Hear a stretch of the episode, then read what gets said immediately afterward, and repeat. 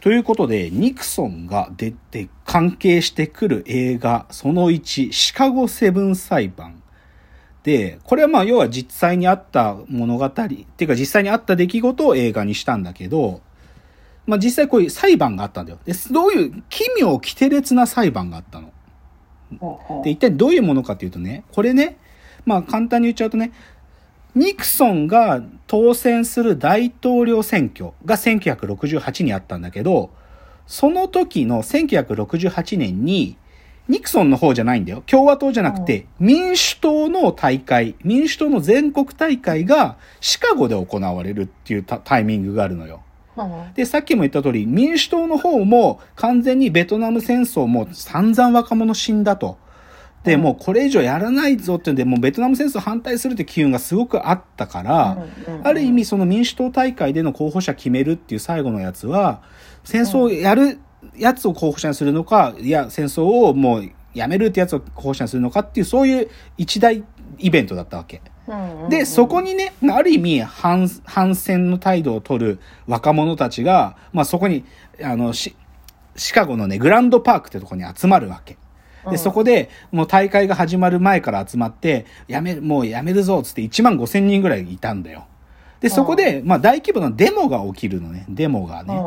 なんだけど、で、そこでね、ある意味、その時のシカゴのね、あのー、市長さんっていうのが、すごくこの、この人もニクソンっぽい人で、俺の街シカゴでそんな勝手は許さねえぜ、みたいなことで、大量に警官を動員するの。警官とか、州兵ね、兵隊。で、それでで、あることがきっかけで、少し暴動状態になるのよ。っていうか、警官とデモ、デモ参加者たちの間でいざこざが起こる。で、そこでもう、警官でもうボコボコにデモ参加者殴ったりとか、催涙ガス撃ったりして、まあ、ある意味デモ隊がもう、要は、なんか、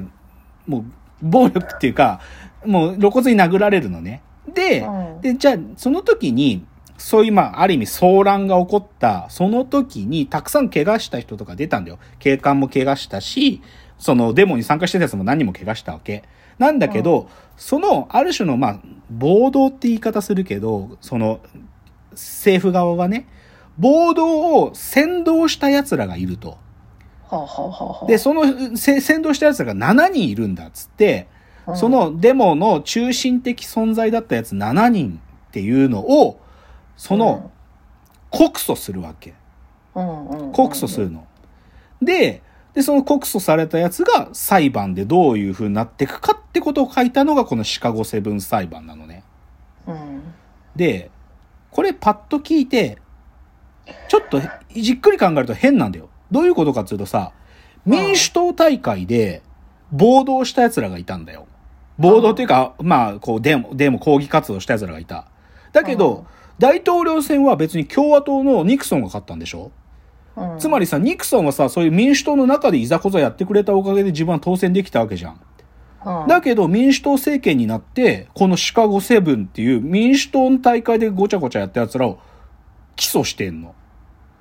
言い換えちゃえば、こいつらのおかげで選挙に勝ったのになんでニクソンは起訴したのって話じゃん。まあそうですね。でしょ？で、これは、でもさっき言った、さっきのニクソンのポリシーの大人の時代だっていうことの表明。つまりさ、デモするなんていう反抗の時代の、ある意味残死として、もう反戦だとか言ってる、その時代は終わったんだと。これからは大人の時代。だから見せしめにこいつらを刑務所にぶち込んでやるっていうのが、ニクソン政権の姿勢だったわけ。そそんなことって可能なんですか？で、だそ実際それをやっちゃったんだよ。これ実際、この映画の序盤で司法長官が、あいつらをもう刑務所にぶち込むんだって言うんだよ、露骨に。すごいでしょ。だからでもね、そういう無理くりに起訴したから、実は、え、なんていうのかな、裁判めちゃくちゃトンチンカンなことになるわけ。まずどういうことかというと、これ今シカゴセブン、いや、本当は最初8人いたんだよ、8人。8人いたの。で、それぞれも、なんていうか、その8人は、ある意味、その、学生にの民主党の代表だったりとか、自分たちでやってる反戦活動の団体とか、それぞれの団体のリーダーたちなわけよ。で、で、で、基礎の理由は共謀罪って言って、そいつらが共同で防御を図ってデモを起こしたんだっていうふうに言われてるんだけど、でもこの8人実はほとんど顔見知りでも何でもないわけ。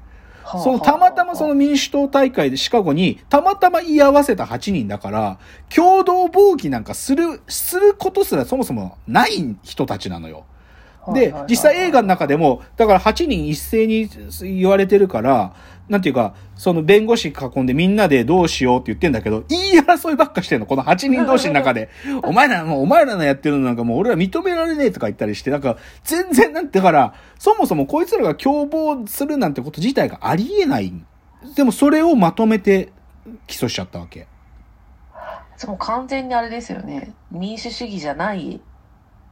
国のやり方をやるああ、そうそう、それに近いね。それに近い。だからね、そういう意味でもう、検察側もある意味そういう国の意図があってこいつらを裁判にかけてるっていうから、実際のね、担当した検察官自身も、なんていうか、無理でしょって思いながらやってんの。そもそもこれ憲法違反でしょって思いながらも、でも上司からの命令、国の意向があるから、どうしてもそれで検察側をやるし、で、裁判官がよりひどくて、裁判官はもう結論ありきで裁判してんのよ。でね、一番ひどいのが、その8人、さシカゴセブンって言ってるのは本当は8人いたんだけど、そのうちの1人がね、1人黒人なのね。ボビー・シールって人なんだけど、で、この人はある意味、それこそね、俺は違う弁護士にお願いしたいって言って、そのう7人の担当してる弁護士じゃない弁護士を依頼しているのに、俺、俺の弁護士がここに来てないからって言って、俺はここで一緒に裁かれたくないって主張って、これは憲法が保障してることなのに、うんそう、おなんか弁護士がつかないまま裁判につ突っ込まれていくわけ。このボビー・シールって人が。で、でね、それで、ででも、でも俺は、なんで俺の権利を認められないんだって言うんだけど、裁判官がそれ全然認めなくて、法廷侮辱罪で、あなた、いあなた法廷侮辱罪1とか言われたりするわけ。はあはあではあ、で、実際このボビー・シールって人、シカゴに4時間しかいなかったんだよ。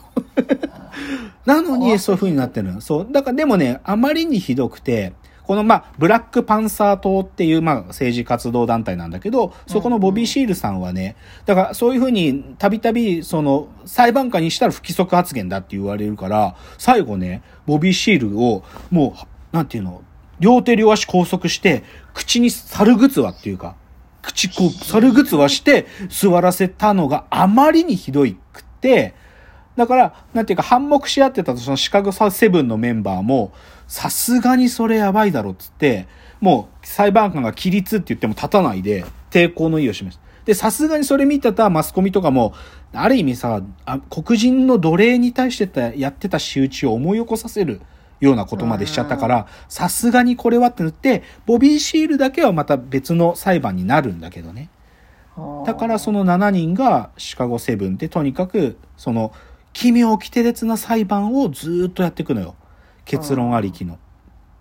で、っていう話なのね。で、はいなんだけどね、その中で、じゃあそのシカゴセブンの中に、まあ、いろんなやつがいるの。さっき言ったみたいな、えっ、とだ、学生の団体のリーダーみたいなやつもいれば、どっちかというとヒッピーみたいなやつらがいるのよ。やっぱりその当時だからさ、うんこうアフロにしてて、すげえもうボロボロの服着てるとか、そういうやつがいて、そのヒッピーみたいなやつのリーダーでね、アビー・ホフマンってやつがいるのよ。うん。で、こいつは、まあ、ほんで、あのね、ちょっとごっちゃなんだけど、そいつが所属してた団体、イッピーって言うんだけど、そのイッピーっていうののリーダーのアビー・ホフマンってやつね。で、こいつね、実際どういうやつだったかというと、なんかね、風刺っていうか、コメディアンみたいな活動家なのよ、この人。うんうん。なんかまあ有名な人で、ある意味、そんななんか、戦争なんていう大真面目な語るんじゃなくて、これからはラブピースだろってことをマジで露骨にやる人で、まあ有名な話はさ、彼がね、国防総省、ペンタゴンに対してデモをやった時にさ、対峙するのは軍隊じゃん。で、その軍隊がライフル持ってるんだけど、その軍隊が持ってるライフルの銃口の中にこう、お花を生けるんだよ。お花を刺すな。フラワー革命って言うんだけど、フラワーレボリューション。こう、お花を刺すっていう、そういうことをパフォーマンスとしてやるような、こうんうんで、わ、まあ、コメディアンみたいな人なのね。だちなみにこのお花刺すっていうのはさ、今、左翼の人たちがさ、なんか安全保障に対して、こう、すごく現実的じゃないこと言うのをお花畑とか言ったりするじゃん？うんお花畑な、それはお花畑な発言ですよとかいう、そのお花畑の語源なんだよ、これ。あ、そう、ライフルに。ライフルにお花刺したっていうのかか、そうそうそう。だからまあそういう人がいるの、はあアビー・ホフマン。で、これがさ、ちょっと映画の中のインフォメーションじゃなくて、ちょっと外に漏れるんだけど、らね。このね、アビー・ホフマンってやつを演じているのが、サシャ・バロン・コーエンっていう俳優なのね。はい、はい、はいではここが面白いとこで、このね、サシャ・バロン・コーエンって、イギリスのコメディアン俳優なのね。い。うんうん。で、知ってる人知ってると思うんだけど、この人有名人っていうか、彼の代表作って、ボラットっていうシリーズがあるのね。うん。ボラット、栄光なる国家カザフスタンのためのアメリカ文化学習っていう映画があるのよ。知らない？うん。知らない。あ知らない？う。んこれね、めちゃ、これね、もう最悪にふざけてる最高の映画なんだけど、うん。あのね、そのボラットっていうのをサシャ・バロン公演がやってるんだけど、カザフスタンのジャーナリストっていう体で、うん。アメリカの文化をま自分は学びに行かなきゃっていうので、ドキュメンタリー映画を撮りに行くっていう体の映画なのね。でも完全コメディなんだよ。え、どっからどこ？え、アメリカに来るの？アメリカに来るの。あ、ちょっと、ここね、しっかり喋った方がいいんだけどね。まあ、その、ボラットっていうのは本当はイギリス人なんだけど、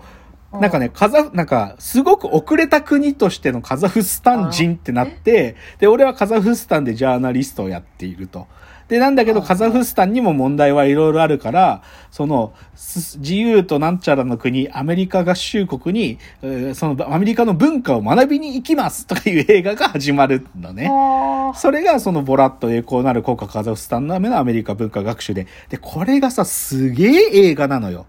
ーで、これをやってる人っていうのがこのシカゴセブン裁判をやってるってとこがミソなんで、ちょっとそこもうちょっと補足しますね。ちょっと次のチャプターです。